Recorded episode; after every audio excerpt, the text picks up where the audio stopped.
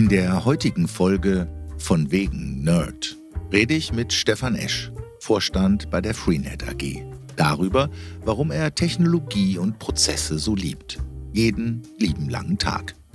Stefan erzählt, warum er so leidenschaftlich gerne programmiert. Damals, als Computer noch weniger Rechenleistung hatten als Fieberthermometer und Bildschirmzeit ein Fremdwort war. Und heute, wenn uns die Digitalisierung mehr Möglichkeiten bietet als analogen Wein in digitalen Schläuchen. Wir erfahren, warum es für ihn nichts Schöneres gibt, als echte Lösungen für reale Probleme zu finden. Warum er ebenso gerne Funk hört, wie Funk programmiert und jedem Sample auf die Schliche kommt. Einer, der sich auch mal unbeliebt macht, wenn uns jemand statt kluger Produkte für doof verkaufen will.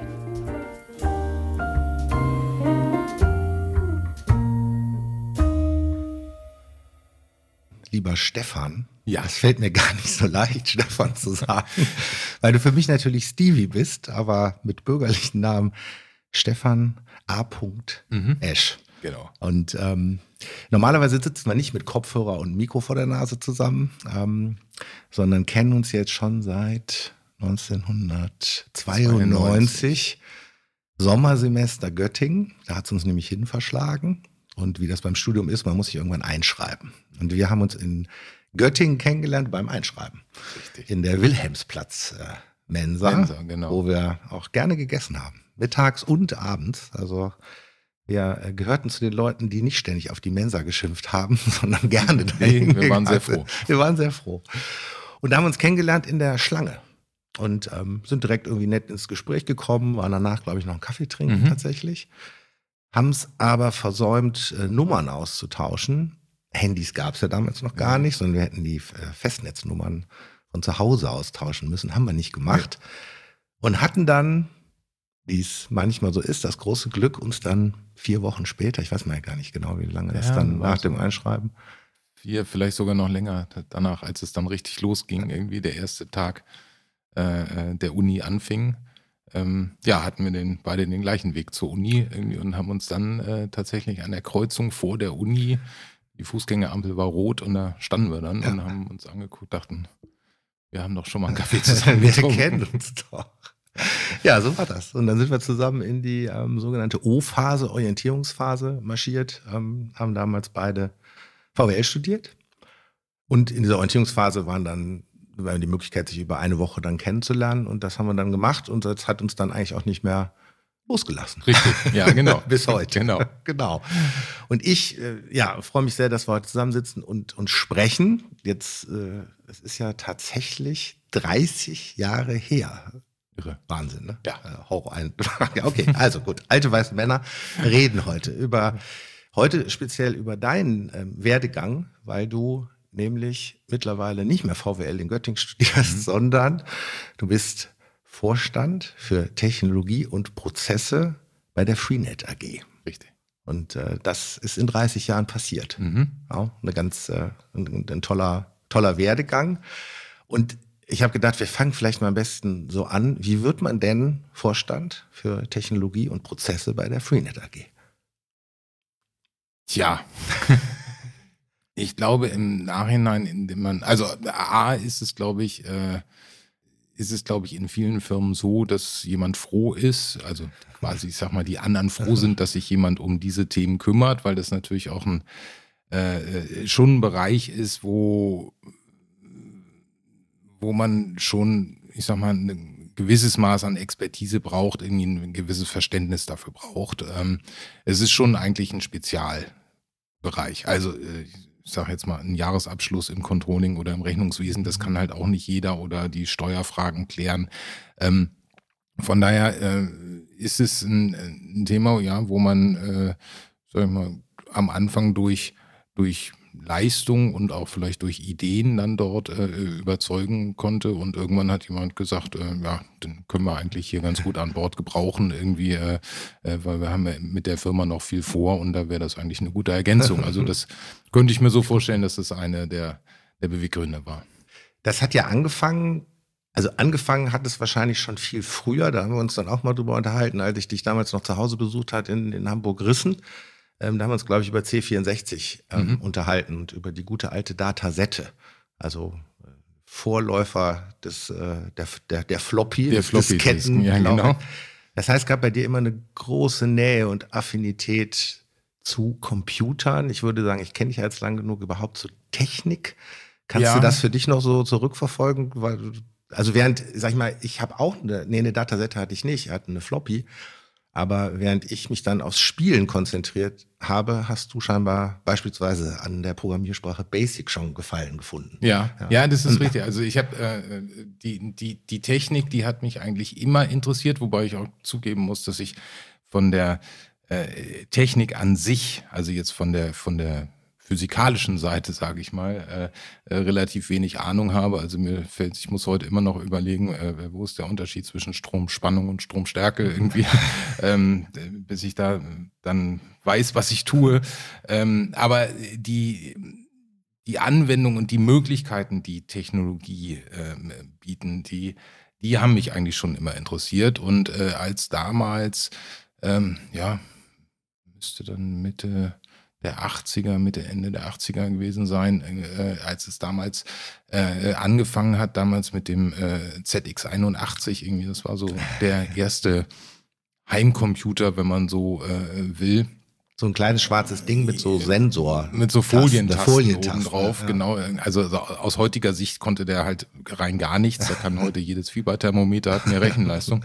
Aber ähm, ja, da fing das im Prinzip an, was, weil sich da eine komplett neue Welt aufgetan hat. Ne? Ja. Man hat plötzlich, äh, äh, saß man da vom, man hat ja damals an den Fernseher angeschlossen äh, äh und hat dann da auf dieser Folientastatur irgendwelche Sachen gedrückt und äh, es passierte dann was. Also man hat äh, eigentlich dem kleinen Kasten dann, äh, ja, wenn man so will, Befehle gegeben und der hat die dann auch noch ausgeführt. Ähm, muss nicht immer heißen, dass er das richtig ausgeführt Also er hat das ausgeführt, was man ihm sagt. Das ist das Schöne, das ist das Verlässliche an, an Computern heutzutage. Die machen genau das, was man ihnen sagt. Also die äh, äh, und wenn es dann, wenn das Ergebnis dann nicht das ist, was man haben wollte, dann hat man selber den Fehler gemacht irgendwie und äh, muss sich dann drum kümmern, irgendwie, wie man es dann halt anders macht, damit das richtige Ergebnis dabei rauskommt. Aber das war äh, damals eigentlich schon so die, die, die Faszination, ähm, dass man da irgendwas steuern kann. Also ich, es ist vielleicht auch eine Art von Kreativität, die man, äh, in die man da, da reinkommt. Ähm, jetzt glaube ich nicht unbedingt mit, mit einer musikalischen Kreativität oder so oder künstlerischen äh, Kreativität zu vergleichen, aber ähm, ja, man, man hat gemerkt, dass man da Dinge machen kann, erstellen kann, aus dem Nichts heraus. Ja. Äh, äh nur dadurch, dass man halt dort ein paar Tasten drückt und sich überlegt, okay, in welcher Reihenfolge gebe ich dem jetzt die Befehle, damit irgendein Ergebnis dabei rauskommt. Das war sehr spannend. Und das war eigentlich so damals der, der Nukleus, äh, äh der ja da auch meinen Werdegang da immer bestimmt und begleitet hat, weil das, dieses Pattern, sage ich mal, ähm, äh, dort Dinge auszuprobieren und zu entdecken, irgendwie, das setzt sich eigentlich auch heute, wenn wir äh, äh, da nach 30 Jahren oder zum ZX81 bezogen noch länger her, ähm, das setzt sich eigentlich fort. Und das hast du ja auch sehr kontinuierlich verfolgt. Ich weiß, als wir uns ja. damals im Studium dann kennenlernten, auch wenn wir uns mit mehreren Leuten bei dir getroffen haben, also Stevie saß eigentlich auch immer nicht nur bei uns, sondern auch an seinem Rechner. Ja, ne? äh, ja, das äh, gibt jetzt natürlich ein fürchterliches Bild nee, ab. Irgendwie, aber, ähm, äh, nee, in, in, der Tat ist es so, weil, weil ich auch damals, äh, glaube ich, schon immer das miteinander ein Stück weit äh, verknüpft habe. Also ich habe habe mich ja da nicht dann an den, an den Computer gesetzt, weil es mir mit euch zu langweilig war, nee, sondern nee. das war dann die Ergänzung dann dazu, äh, ähm, äh, um dann auch darüber irgendwas beizutragen, um dann irgendwas nachzugucken. Äh, äh, damals waren es die, die Anfänge nicht unbedingt des Internets, aber von, von, von auch äh, Datenfernübertragung, wo man plötzlich dann Zugriff auf Dinge hatte, äh, ähm, was man sich vorher nicht hätte vorstellen können. Das war, war halt auch ein Stück weit der Beitrag dann dazu. Ja, ich erinnere mich zum Beispiel an eine, ähm, eine Kamera am Strand von Kalifornien, glaube ich, irgendwo, äh, auf die du dann auch Zugriff mhm. hattest. Ja, genau. Da, wo du dann auch warst und äh, Freunde ja. von uns eben auch waren. Also das kommt mir da jetzt gerade so haptisch direkt, richtig, direkt richtig. in den Blick. Ja, genau. Du hast äh, du warst auch dafür verantwortlich, dass ich dann mein erstes Laptop hatte. Das war damals auch ein, ein Macintosh mit, mhm. mit, mit, statt einer, ähm, einer Maustaste so ein Trackball, also genau. wie so ein kleiner Ball, der da genau. drin saß, den man auch, auch steuern konnte. Powerbook 100. Powerbook 100, ja. Gibt es wahrscheinlich, äh, hätte ich vielleicht mal behalten sollen, hätte ich wahrscheinlich noch auf irgendwelchen Vintage-Börsen ja. erzielen können. Und du hattest damals auch einen Linux-Rechner schon, also es war dann eben, was du sagst, also nicht, nicht die reine Anwendung, nicht immer nur die reine Freude, irgendwas zu konsumieren, was man auf Computern mhm. machen kann. Ich habe vorhin spaßhalber in unserem Vorgespräch gesagt, ähm, gut, dass du von deinen Eltern keine Bildschirmzeit bekommen hättest, ja. weil du hättest sie äh, dein ganzes Talent hätte sich nicht entfalten können. Ja, genau, wäre auch gar nicht angemessen mhm. gewesen, weil ich habe ja, wie du gesagt hast, ich habe ja eigentlich kaum gespielt oder das als, als äh, Zeitvertreib im, in dem Sinne genutzt, sondern äh, äh, das war für mich äh, Beginn einer Ausbildung, kann man es mal so nennen, irgendwie, weil ich habe, äh, ich bilde mir zumindest ein, dass ich da immer sehr produktiv war und jetzt nicht nur konsumiert habe. Und äh, das hat sicherlich äh, viel geprägt, weil es ähm, es war eigentlich immer der Drang dort äh, vorhanden, dann die Dinge auch auszuprobieren und äh, zu überlegen, was man damit machen ähm, kann. Also eigentlich relativ früh die Erkenntnis des, was man ja landläufig sagt, irgendwie Computer helfen uns dabei, irgendwie Probleme zu lösen, die wir mhm. ohne Computer gar nicht hätten. Mhm. Also das, äh, ja, das kommt dann auch mal vor, wenn man äh, äh, an seinem System da rumgespielt hat und hinterher nichts mehr funktioniert, dann ist das eher der der Punkt, aber ähm, es, es ist schon so, dass, äh, dass man durch diese Technologie halt dann auch auf, auf, auf Lösungen kommt, äh, äh, die dann auch wirklich helfen, sei es im Alltag oder äh, für heute natürlich eher aus der Sicht, äh, was hilft unseren Kunden, was hilft unserem Unternehmen, äh, äh, Arbeitsabläufe zu verbessern, zu, ver, zu vereinfachen, effizienter zu gestalten. Ähm, und wenn man da eigentlich so ein sehr mächtiges Werkzeug vor sich hat, dann, dann tun sich da schon spannende Möglichkeiten auf. Ich hatte immer nachgeguckt, so etymologisch, also Programm, Programmierung kommt aus dem Griechischen, Programma heißt äh, Vorschrift, Vorgeschriebenes. Und ich kann dann aus diesen Vorschriften, aus dem Vorgeschriebenen, kann ich dann Instruktionen, Anweisungen geben, so wie du es gerade gesagt mhm. hast, um Probleme zu lösen. Und zwar auch zu standardisieren, dass man nicht immer alles wieder neu anfassen muss. Und du hast ja gerade gesagt, es ist ein sehr mächtiges Werkzeug. Was macht das denn darüber hinaus, vielleicht zu dem, was ich gesagt habe, dass man Sachen dann auch standardisieren kann, nicht immer alles wieder nochmal wieder, immer alles anfasst und wieder von vorne macht.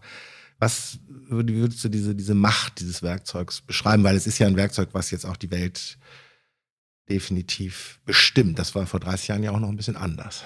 Das war äh, äh, deutlich anders, stimmt. Da äh, waren halt die, die Herausforderungen, dass man überhaupt äh, Dinge äh, speichern konnte, dass man sie verfügbar machen konnte. Irgendwie, da leben wir heute ja in, in einer vollkommen anderen Zeit mit ganz, ganz anderen Möglichkeiten. Aber äh, ja, dieses, äh, diese, diese Reproduzierbarkeit. Ja von, ja. ich sag mal, Ergebnissen. Ähm, das hat natürlich in vielen Bereichen einen extremen Einfluss gehabt in der Produktionstechnik oder ähnliches, wo es früher irgendwie darum ging, irgendwie, ja, äh, mach das nochmal genau in dem Ablauf irgendwie und dann wird's hinterher gut.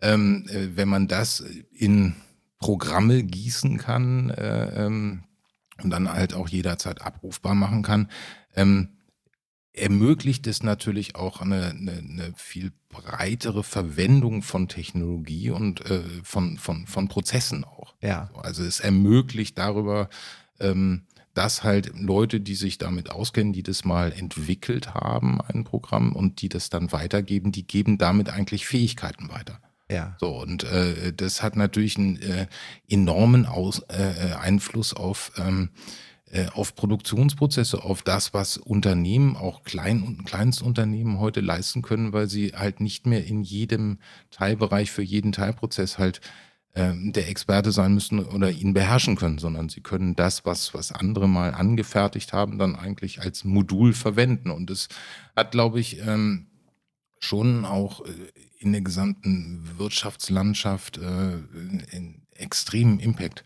gehabt. Ja. Jetzt fällt mir jetzt gerade ein, die, ähm, das Thema Digitalisierung, was ja seit mhm. Jahr und Tag mittlerweile das Thema beherrscht, ist ja dann eigentlich die konsequente Fortführung, dass ich analoge Prozesse nicht nur durch digitale substituiere, sondern dadurch sich ja auch nochmal ganz neue Möglichkeiten ergeben. Ich habe letztens mit einem Freund von mir gesprochen, der viel Transformationsprozesse bei Banken macht und der sagte, das Problem in Unternehmen ist oft, dass sie dann versuchen, ihre analogen Prozesse zu digitalisieren genau. ja. und nicht eigentlich merken, dass es zum Beispiel bei den Banken äh, bis hin ins Geschäftsmodell geht. Mhm. Also wie er so schön sagte, ähm, frei nach äh, Bill Gates an der Stelle, we need banking, but we don't need banks. Mhm. Ja, so, richtig. Also das wäre ja. vielleicht auch da vielleicht ein ganz spannendes Thema. Ja, ja, ja, absolut. Also ähm, das ähm, Beispiel, was du eben von den Banken nanntest, ist äh, vollkommen richtig, weil äh, das aus dem Analogen etwas Digitales zu machen, ist eigentlich nicht der richtige Weg, sondern es, es geht, man muss ganz vorne anfangen, man muss eigentlich den Anwendungsfall neu denken und ihn dann mit den technischen Möglichkeiten umsetzen. Also Digitalisierung als Transformation ist, ist eigentlich das, was man landläufig darunter versteht. Ähm, vielleicht ist es auch ein ein Grund mit dafür, warum Digitalisierung an vielen Punkten ähm, auch im, im täglichen Leben so schleppend vorangeht, weil man halt aus dem Analogen etwas Digitales machen möchte. Der viel bessere Weg wäre, die Prozesse einfach neu zu denken und mal nicht zu sagen, ich habe hier Formular XY, wie kriege ich dieses Formular jetzt in etwas Digitales, sondern äh, äh sich vorne die Frage zu stellen, was will ich hier eigentlich erreichen, was ist ja. der Anwendungsfall. Und dann, glaube ich, würde auch vieles leichter fallen und wir würden mit dem ganzen Thema der Digitalisierung, auch insbesondere in Deutschland, äh, wo das kein Ruhmesblatt ist, ähm, auch deutlich besser vorwärts kommen. Das Jetzt hatte ich zwei Sachen gerade im Kopf. Eigentlich wollte ich gerade noch mal zu Dino Online äh, zurückspringen. Jetzt äh, kam mir gerade der, der, der Satz von äh, Angela Merkel damals ähm, noch mal in den Kopf. So, das Internet ist für uns noch Neuland. Mhm. Ähm, haben wir in Deutschland tatsächlich so ein bisschen, ist das in anderen Ländern anders, was diese Digitalisierungsprozesse ja. und die Bereitschaft, Prozesse ja. anders ja. zu denken? Ja, ja, genau. Also das ist, äh, in vielen Ländern äh, deutlich anders. Äh, und da muss ich auch sagen, in vielen Ländern, von denen man das jetzt nicht unbedingt erwarten äh, würde, nicht weil man die für rückständig oder ähnliches hält, sondern weil man dann eher immer nur an die USA und an die, die angeblich so Hochtechnologieländer denkt. Äh, ja. ähm, äh, wenn wir in die, in die baltischen Staaten gucken, das ist, also da können wir von träumen. Das, was die da machen, mhm. ist, ist unfassbar. Da sind äh, ganze Amtsprozesse, sind äh, da, da lässt sich das, das, die Interaktion mit dem Staat äh, quasi über eine App irgendwie erledigen. Da sind wir Lichtjahre von entfernt. Ähm, man, wenn wir uns hier irgendwie seit Jahren darüber streiten, irgendwie wie das E-Rezept funktionieren soll oder, oder die elektronische Gesundheitskarte und so weiter das ist, äh, das sind natürlich jetzt keine Erfolgsstories. So, da hm. stehen wir uns äh, oftmals selber im Weg.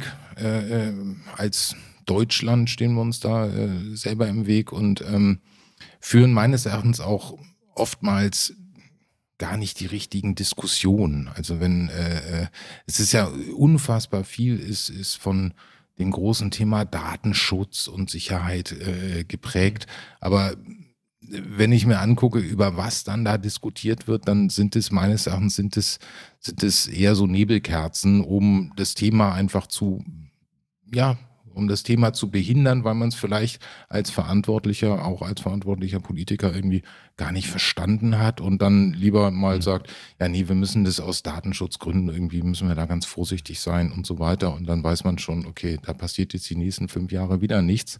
Ähm, es ist halt nicht zielgerichtet, weil mhm. keine Idee da ist, wo man ja. eigentlich damit hin möchte. Ja. So, und ich kann mir vorstellen, klar kann, kann man sich vorstellen, dass ähm, dass das an, an vielen Stellen auch schwierig ist, weil natürlich in der landläufigen Meinung auch immer mit Digitalisierung dann äh, die Gefährdung von Arbeitsplätzen äh, gleich ein, einhergeht. Äh, aber das muss es alles nicht. Also das äh, Bereiche, die, die digitalisiert sind, ähm, da merkt man eher, dass es besser funktioniert und man die Arbeitskraft irgendwie sinnvoller einsetzen kann und nicht dafür äh, einsetzen muss, irgendwie Formulare äh, auszuwerten äh, per Hand und in irgendwie die nächste Liste zu übertragen, ja. sondern das hat am Ende hat das dann viel mit Wertschöpfung zu tun. Ja.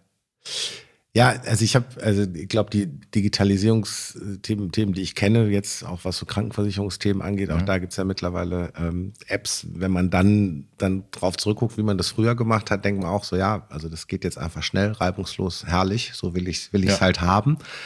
Ich habe auch das Gefühl, dass wir bei äh, Technologien eben sehr stark immer auf die Gefahren akzentuieren, was ja auch richtig ist. Man ist ja nicht immer auch alles dolle und prima. Man kann ja auch darauf hinweisen.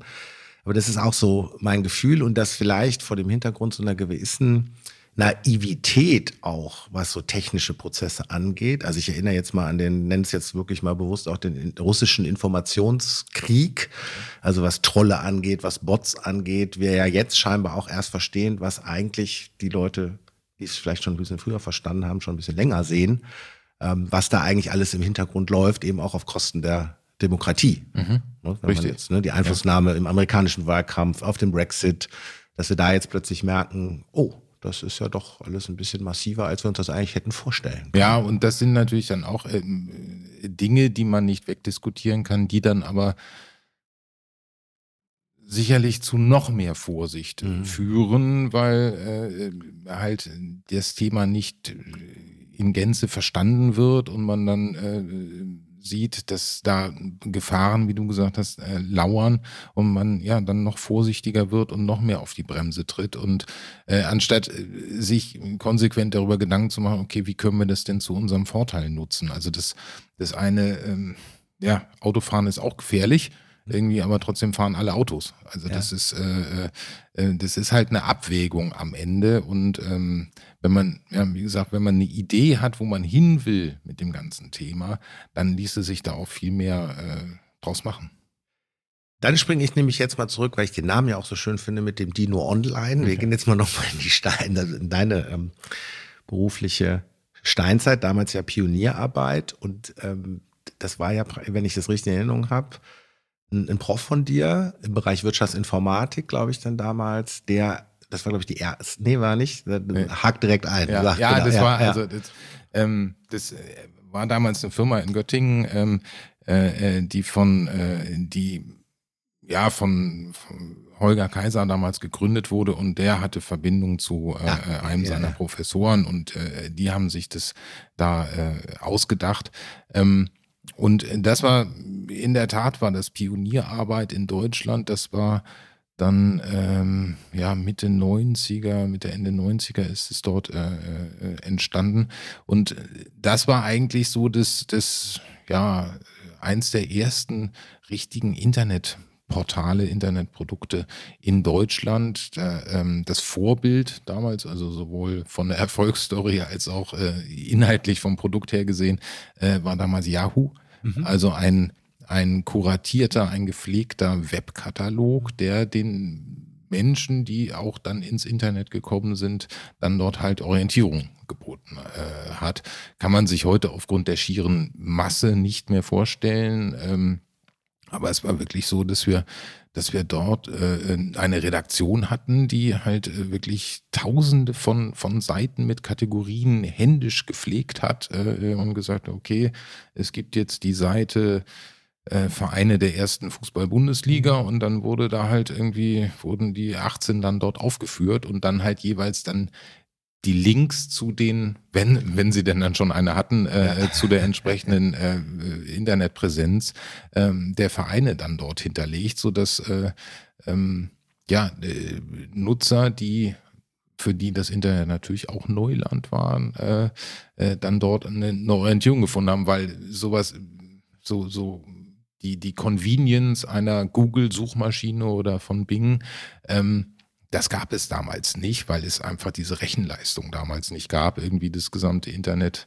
irgendwie dann zu indexieren und, und durchsuchbar zu machen. Also das war, war so da der Vorläufer und ähm, Auch der Vorläufer der Digitalisierung, ja, im Prinzip. Also hier ja eigentlich auch noch ein, Ja. ein analoger Prozess ins, ins, ins Digi in die digitale Welt übertragen. Wenn man so will, irgendwie die, die, das, ja, die digitale Version des, des, des, des Branchenbuchs. ja, ja, äh, genau, ja. Ähm, ich, also in dem Zusammenhang äh, gab es damals auch den, den, den Rückweg, also aus eigentlich, ich fand es damals schon absurd, aber es gab Bücher zu kaufen.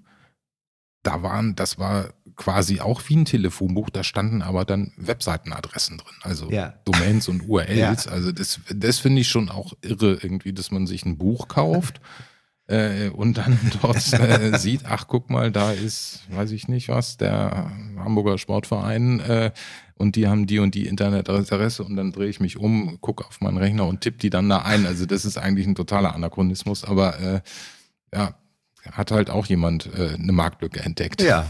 Und was hast du dann da genau gemacht? Hast du da schon dafür gesorgt, dass diese händischen Prozesse etwas äh, abnehmen oder dass man das effizienter gestaltet, diesen Katalog aufzubauen? Ja, äh, da, da habe ich mit unterstützt, äh, zunächst als, als neben dem Studium als, äh, als Berater im Prinzip, ähm, aber auch schon eher in der, in der Programmierung mit un, äh, unterstützt ähm, und äh, bin dann durch äh, äh, einige Veränderungen, die in der Gesellschaft äh, stattgefunden haben, äh, haben die mich aufgrund sehr wahrscheinlich dieser, dieser Historie ähm, äh, dann irgendwann gefragt, ob ich nicht den, den Part des technischen Geschäftsführers dort übernehmen äh, wollte.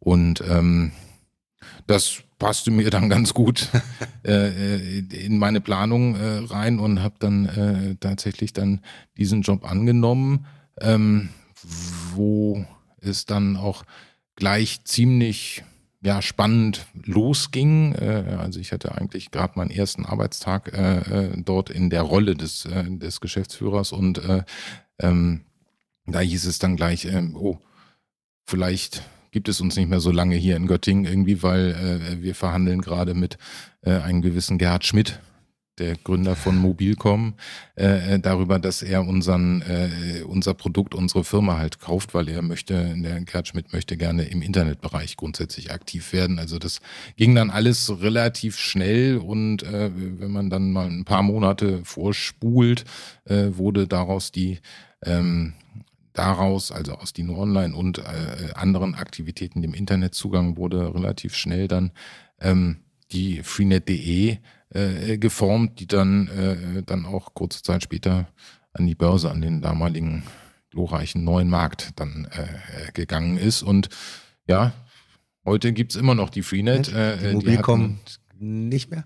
die Mobilcom äh, nicht mehr. Äh, das haben wir jetzt gerade in diesem Jahr haben wir äh, dort eine Markentransformation vorgenommen, so dass wir das alles mal auf den auf die Marke Freenet im Prinzip beziehen, weil wir haben, wir haben ja dann irgendwann die die Debitel dazu genommen. Wir haben äh, Talkline da drin. Also es gab eigentlich zu viele Marken dort, was dann aus Marketing-Gesichtspunkten nicht wirklich effizient ist und der Kunde es irgendwann auch nicht mehr versteht. Also das äh, haben wir jetzt gerade dieses Jahr in Angriff genommen, dass wir dort mal die Marke, also nur eine Marke, nämlich die Marke Freenet, dann dort in den Vordergrund stellen. Aber das ist, äh, ja, das waren so die, die, die Grundbausteine Die quasi. Grundbausteine.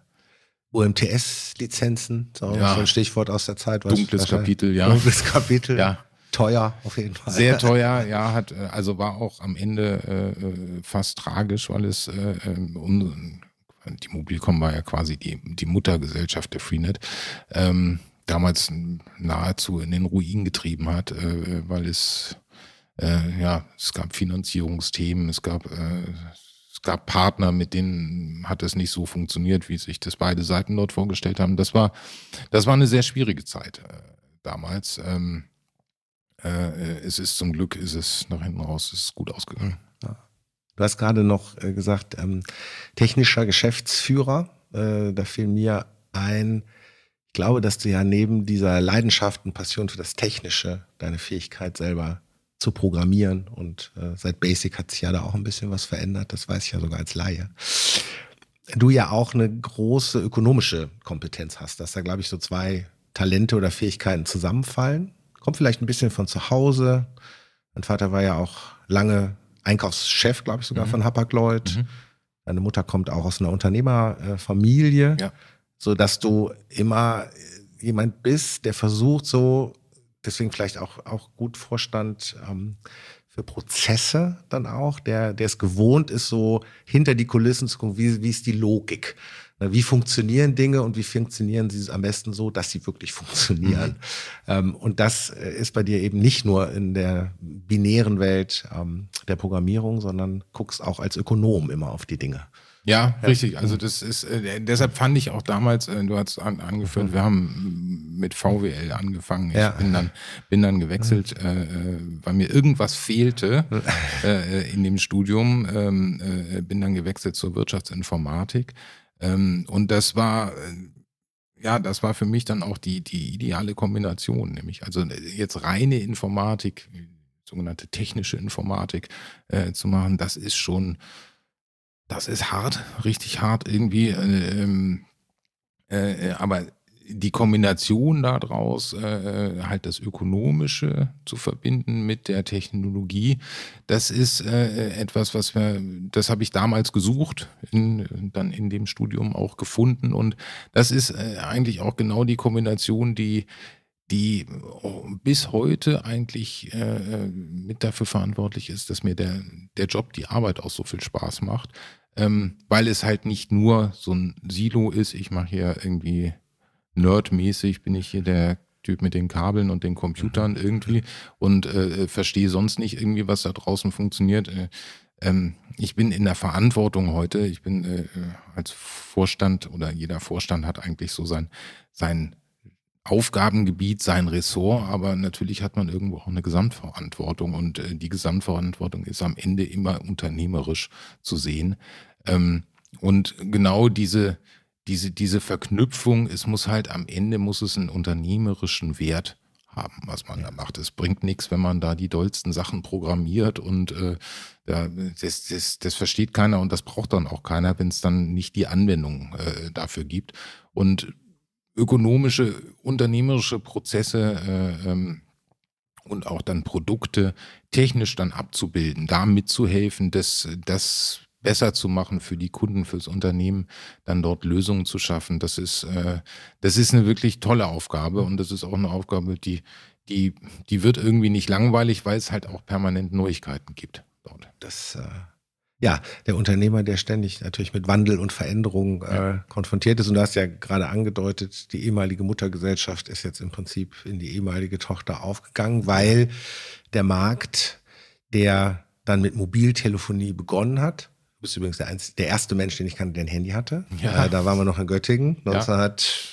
92 war man in Göttingen, wann war das erste Handy? 93, 94 irgendwo? Ja, in der sowas, ne? es gewesen sein, ja. Ja, so ein grünes war das. Grünes so E+. Plus ja, grünes genau. ne? Das war auch klar, Stevie hat ein Handy und alle haben gesagt, ja klar, der ein Handy, aber wofür braucht man denn ein Handy? ja, das hat er, jetzt hat er eins, aber wir haben ja keins, bringt doch nichts. Ne? Also auch da ja.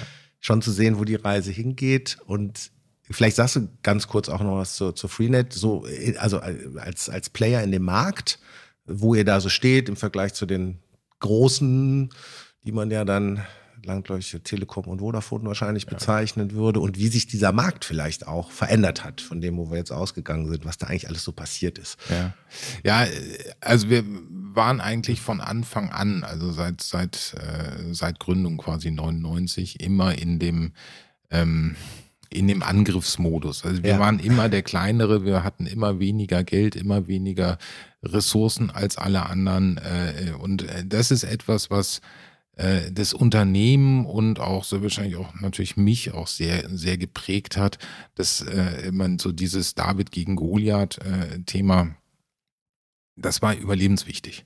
Ja. Weil die, ja, wie gesagt, die, unsere Wettbewerber waren immer größer, um um ein Vielfaches größer hatten, ganz andere Möglichkeiten, äh, äh, sowohl personelle als auch finanzielle Ressourcen. Und wir mussten immer einen anderen Weg finden. So, äh, und den haben wir bislang auch äh, in der Regel gefunden.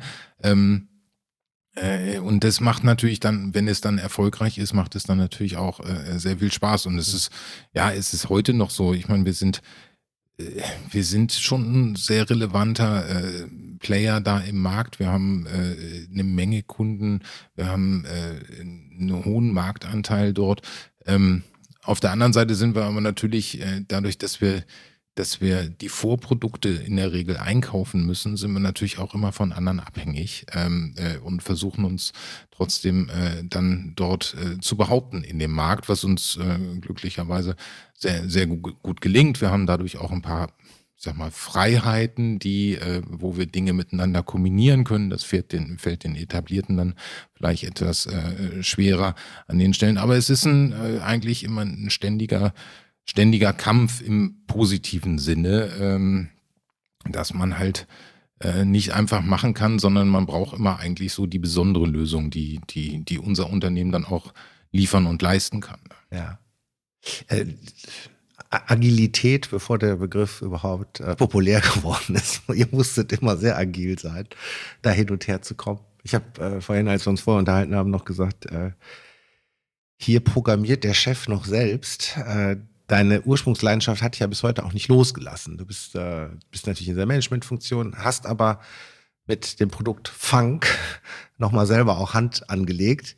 Ähm, kannst du da vielleicht ein bisschen was zu sagen, was da so die Motivation war und was Funk überhaupt ist, für die, die es nicht wissen? Ja, also äh, fangen wir vielleicht damit an. Also äh, Funk ist äh, ein äh, eigentlich die, die erste rein App-basierte Mobilfunktarif in Deutschland. Mhm. Also das äh, war damals eine Idee, die aus unserem Produktmanagement äh, kam.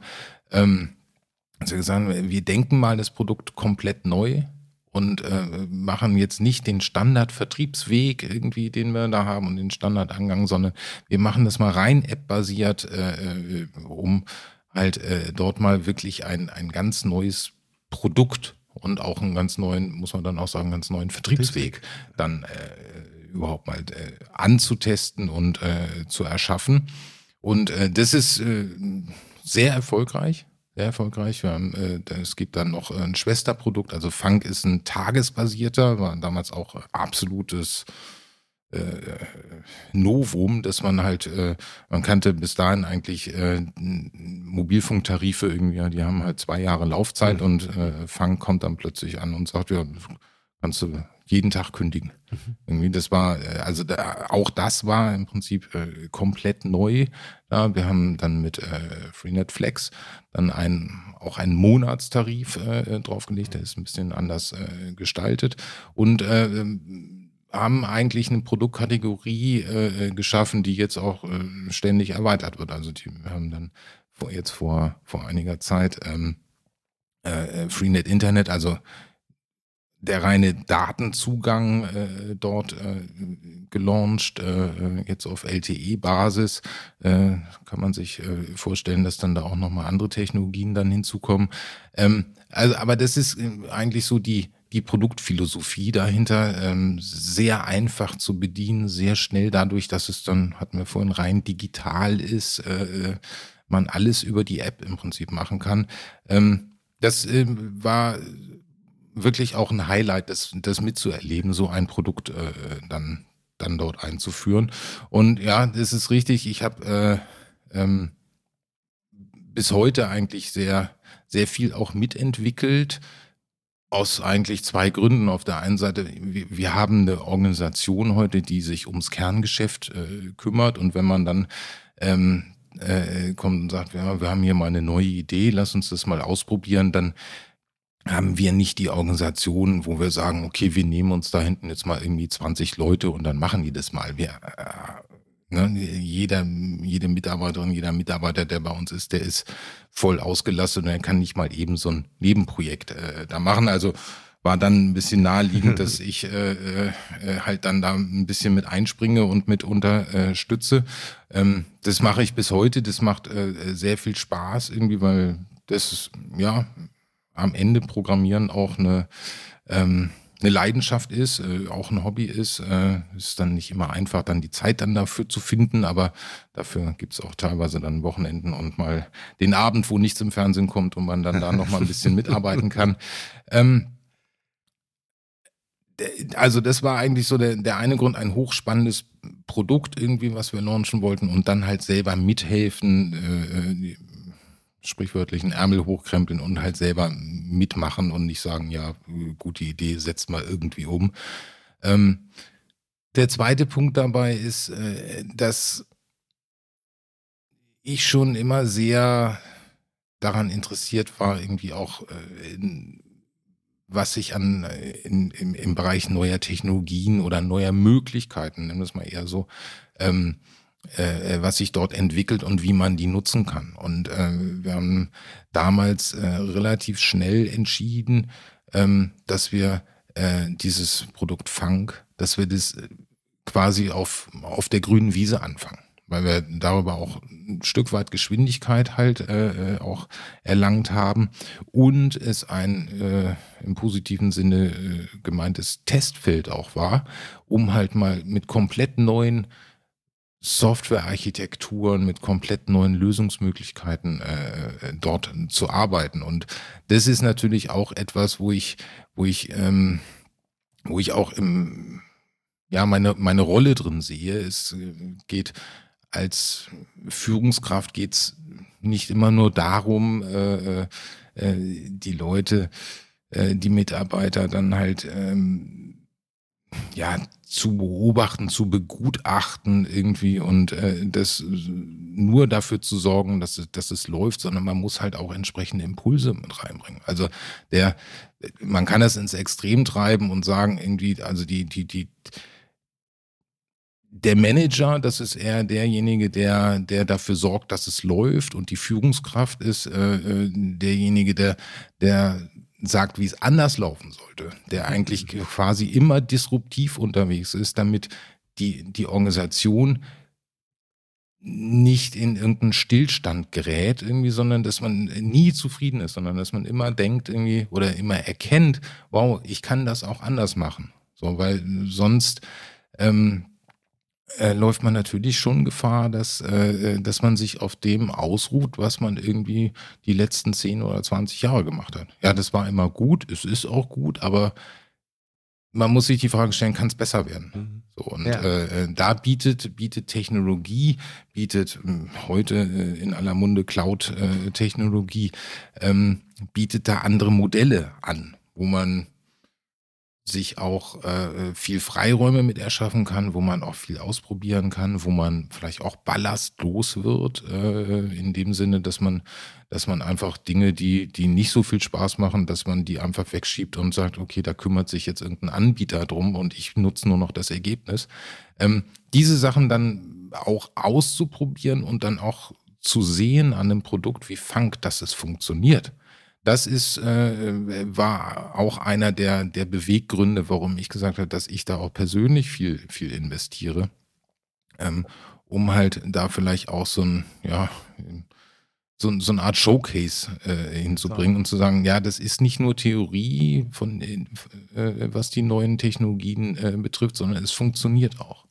Ja, das ist ein, wir haben ja vorher drüber geredet, auch so ein ähm, Proof of Concept, so ein ja. Reality-Check wo das jetzt gerade ausgeführt hat, fällt mir noch ein, irgendwie erinnert mich das auch so an, glaube ich, das, wo ich auch mit einem anderen Freund mal drüber gesprochen habe, äh, dem Jannik Fiegen, der Gründer und Macher von Kicktip, der so eine große, der ja auch Programmierer ist und der auch so eine große Passion hat für so diese Open Source Idee, insofern, als dass es immer darum geht, halt sich zu verbessern und nicht irgendwie einen Deckel drauf zu machen, sagen so, das jetzt meins habe ich jetzt erfunden, so ein Copyright, sondern wirklich Dinge aus Leidenschaft besser machen zu mhm. wollen. Ähm, und das immer auch so in die Praxis äh, zu tragen, nicht so als theoretisches Konzept. Also ich finde, da merkt man auch so, da bist du auch nochmal bei diesen Programmierwurzeln, wenn man so will, so eine Genetik, die da irgendwie auch drin zu stecken scheint bei Leuten, die das gerne machen. Dann finde ich, äh, zweitens finde ich, glaube ich, spannend, weil du ja, das darf man ja, glaube ich, verraten, ähm, lieber mit äh, Steve Jobs wahrscheinlich ein äh, Bier getrunken hättest als mit Bill Gates, aber nur was die Technik angeht, nicht was die Person angeht. Da ja. kann man jetzt noch mal lange drüber reden. Ähm, man kann jetzt zu, zu, Apple wahrscheinlich auch eine Menge sagen, aber ähm, vor allen Dingen natürlich auch hier so ein, so ein Anwenderbezug, dass man immer vom Anwender her denkt und sagt so, okay, wie mache ich es dem möglichst leicht? Ne? Mhm das sehe ich hier so ein bisschen bei Funk an der Flexibilität auch des Produktes, ja. dass man nicht sagt, ja, wir haben die jetzt zwei Jahre im Sack und lassen die auch nie wieder los, die bleiben für immer bei uns, so und wir ändern zweimal die Tarife und sieht immer sexy aus, aber eigentlich Hauptsache der Kunde bleibt bei uns, egal ob er es geil findet oder nicht, weil die Masse ist eh träge. Also das finde ich auch interessant, ne, so konsequent vom Anwender her zu denken. Und dann ist mir bei Funk natürlich noch was Drittes eingefallen. Der Name kann doch nicht von ungefähr kommen bei jemandem, der so gerne schwarze Musik hört, also von Soul über R&B und Funk oder. Äh, das wäre jetzt eine super Story, aber, aber ehrlicherweise, nee, das, der, der, äh, der Name kommt äh, wirklich von dem, ich glaube sogar von dem Kollegen, der das Produkt an sich auch äh, quasi ja, erf okay, erfunden ja, hat. Ja. Ähm, äh, aber es kam dann auch über die äh, ja, es sollte halt einfach anders sein. Ja. So und ja. vielleicht, also da ist mit Sicherheit auch zum grundsätzlichen Funk dort äh, die ähm, die die Parallele äh, anders zu sein als das, was äh, äh, am Markt dort war. Ja. Das äh, stimmt. Also, aber ne, vielleicht ist es dann auch so gut äh, bei mir auch so gut angekommen irgendwie. genau, weil der Name schon in dem Musikbereich unterwegs ist, stimmt. Weil du, ja, also wir haben ja auch, äh, wir haben ja sogar zusammen ähm, die eine oder andere Party gemacht in Göttingen und ähm, hast ja immer gerne Musik gehört, aufgelegt, hast auch da, da haben wir auch schon oft drüber gesprochen, diese Leidenschaft, auch da Dingen auf den Grund zu gehen. Ähm, also kein Sample ist vor Stefan Esch sicher, muss man sagen. Wenn du irgendeinem Hip-Hop-Track oder sonstiges etwas hörst, hast du sofort eine Assoziation. Meistens ja. ähm, äh, hast du die Platten wahrscheinlich wirklich noch bei dir irgendwo rumstehen, aber du hast auf jeden Fall immer äh, diese Lust und Laune, dem, dem auf den Grund zu sehen, gehen, was ich auch immer äh, super fand, äh, wo wir ja schon oft auch äh, Abende verbracht haben, ja. wo wir an Dingen rumgebastelt und wo kommt das nochmal her? Und ja, also auch da eine, eine, eine, Lust und immer eine Leidenschaft, so Dinge wirklich auf den, auf den Grund zu gehen, Spaß daran einfach zu haben. Ja. Ne? Ja, nicht um äh, nicht so klugscheißermäßig, sondern einfach geil, wo kommt das her und wie passt das da rein?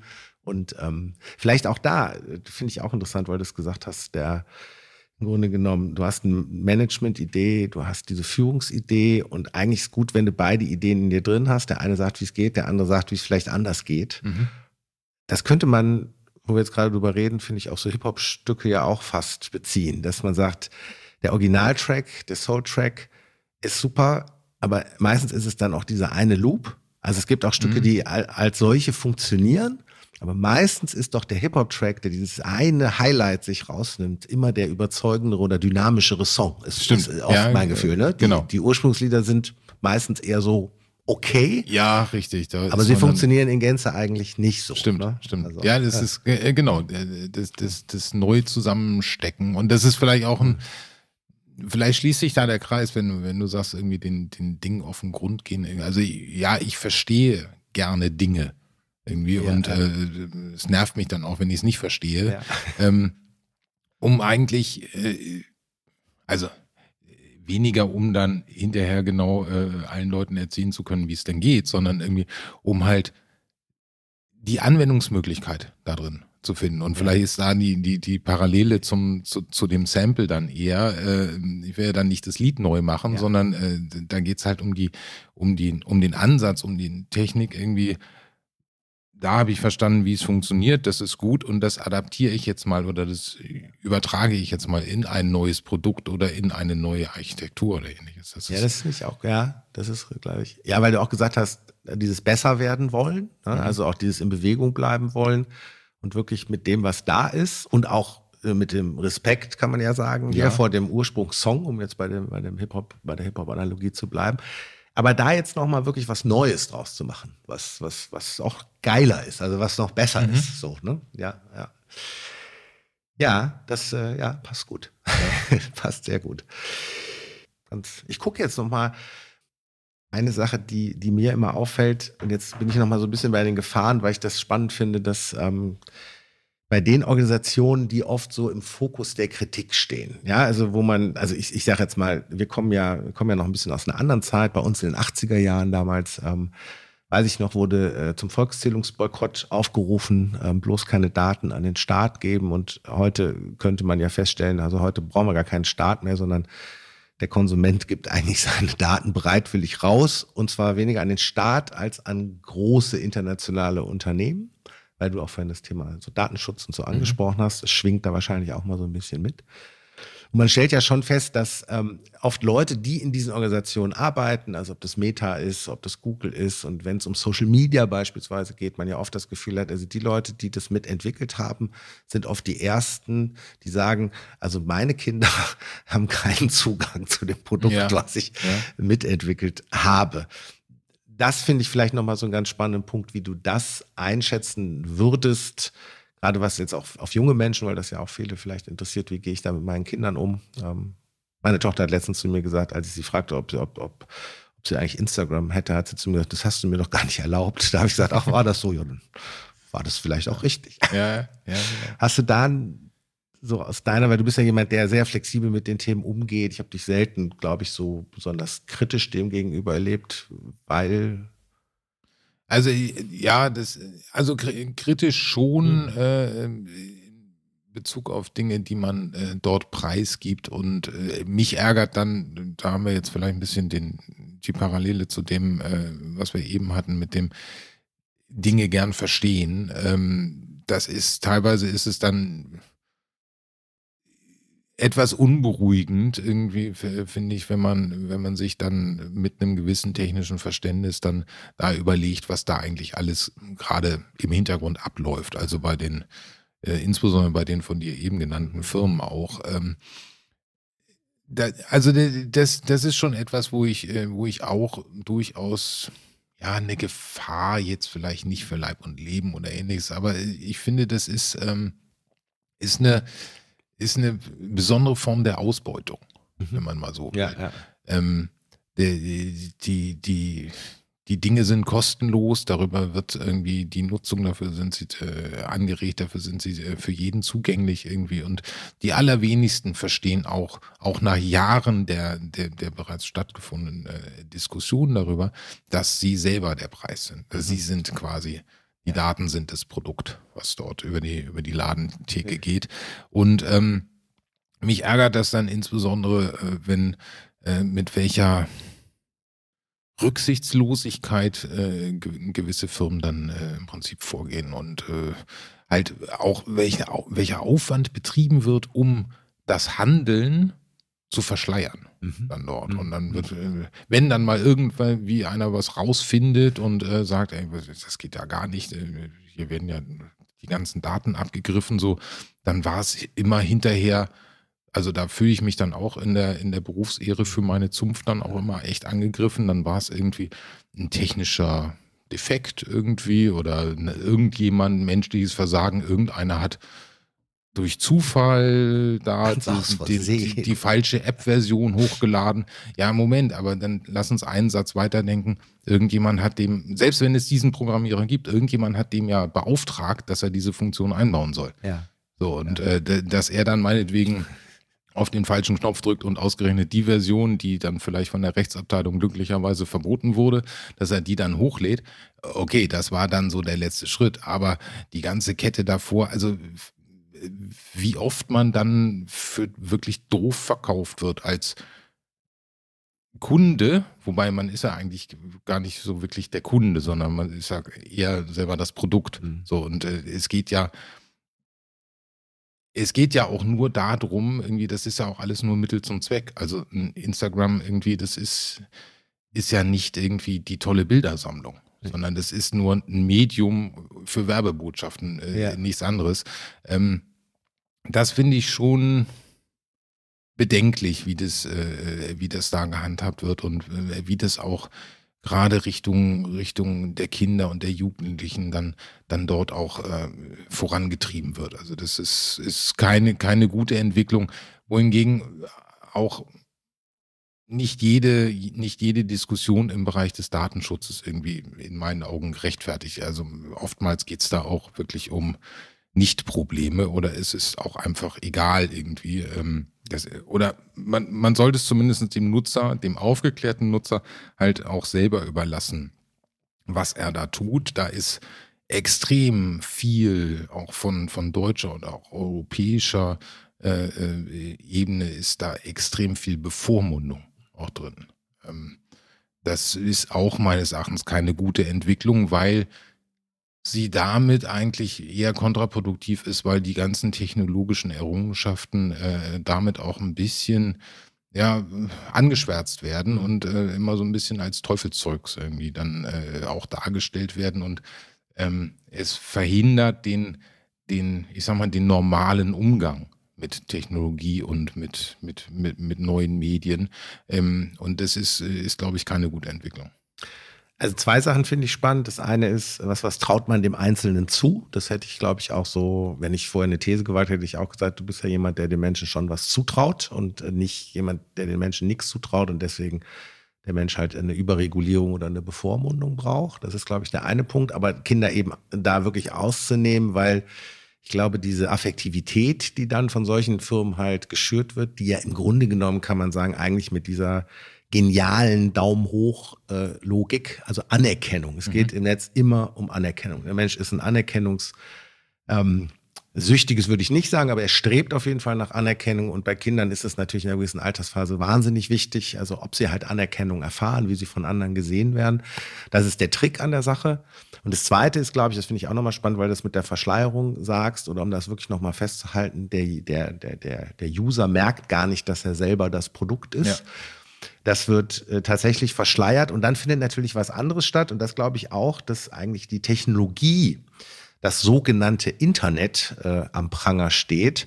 Wobei wir es ja hier mit Unternehmen, ja. also eben mit teilweise Unternehmen, die sehr rücksichtslos agieren, zu tun. Es sind halt Unternehmen, die natürlich auch Unternehmensinteressen haben.